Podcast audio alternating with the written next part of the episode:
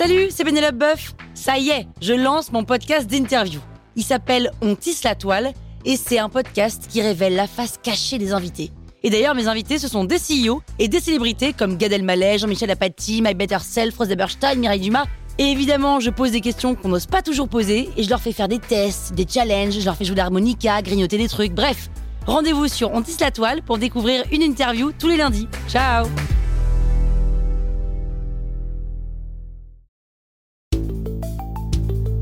Vous êtes entrepreneur Vous voulez donner une trajectoire optimale à votre startup C'est parti, on attaque le sixième élément.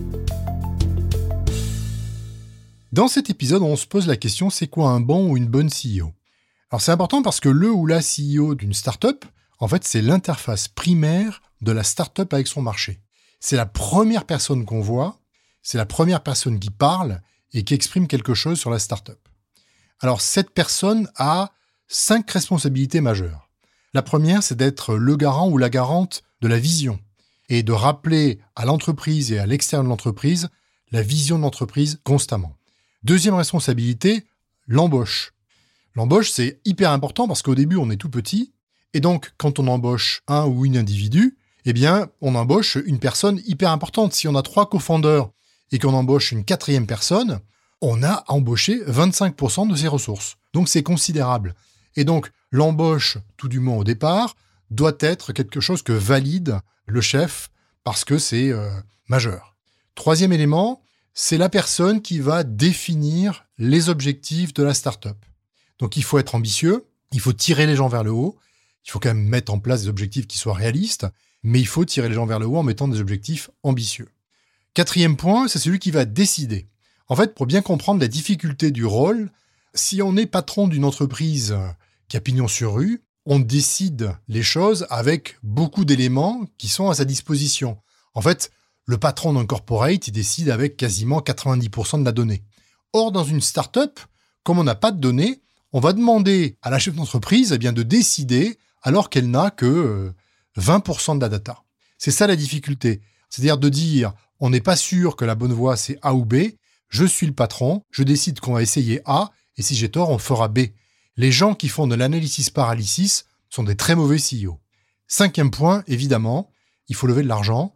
Et donc, le rôle du CEO, c'est de lever de l'argent, de faire l'interface avec les investisseurs et de les convaincre de financer la société. C'est pour ça que moi, je ne crois pas aux intermédiaires, aux leveurs de fonds, parce que lever de l'argent, c'est un relationnel direct entre le patron d'une startup et un investisseur.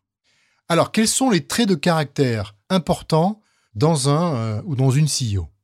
Le premier, c'est que je veux voir des gens qui sont ce qu'on appelle des infinite learners, c'est-à-dire des gens qui sont tout le temps dans l'apprentissage et l'envie d'apprendre et de s'améliorer. On évolue sur des marchés, dans des technologies qui sont euh, en totale mutation tout le temps. On avait raison hier, on peut avoir tort demain. Et ça, il faut en être conscient.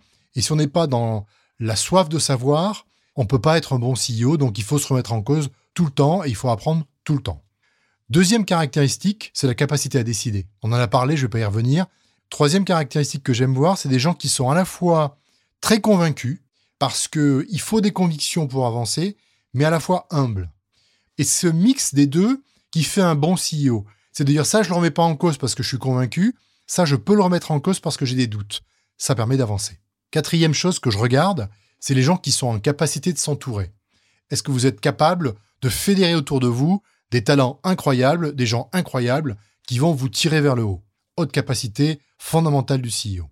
Ensuite, je regarde l'intelligence. Parce que, pas au sens académique, hein, on n'est pas en train de faire du euh, calcul de QI, hein, au sens capacité à s'adapter constamment à ce qui se passe. Parce qu'en fait, une start-up, c'est, euh, on définit une trajectoire, mais il n'y a que des impondérables, il n'y a que des choses qui se passent et on est constamment dans l'adaptation. Et le CEO, c'est celui qui va gérer cette adaptation et donc j'ai besoin de quelqu'un qui ait cette intelligence des situations. Et puis dernier point qui va peut-être vous faire euh, rire pour la plupart, mais moi pas, c'est je veux quelqu'un qui ait de la chance. Alors pourquoi je dis de la chance? Parce qu'en fait, dans une startup, on en reparlera, mais il y a plusieurs critères qui contribuent à son succès. Le premier, c'est probablement le timing, c'est est-ce qu'on est au bon endroit au bon moment, qui n'est pas un sujet facile. Et le deuxième, c'est est-ce qu'on a de la chance? Quand vous parlerez à des CEO, vous allez avoir deux typologies de gens. Les premiers qui vont vous dire ouais, je suis très fort, j'ai tout réussi, c'est grâce à moi. et les deuxièmes qui vont vous dire j'ai eu de la chance. Et en fait, les très bons CEO, ils savent qu'ils ont eu de la chance.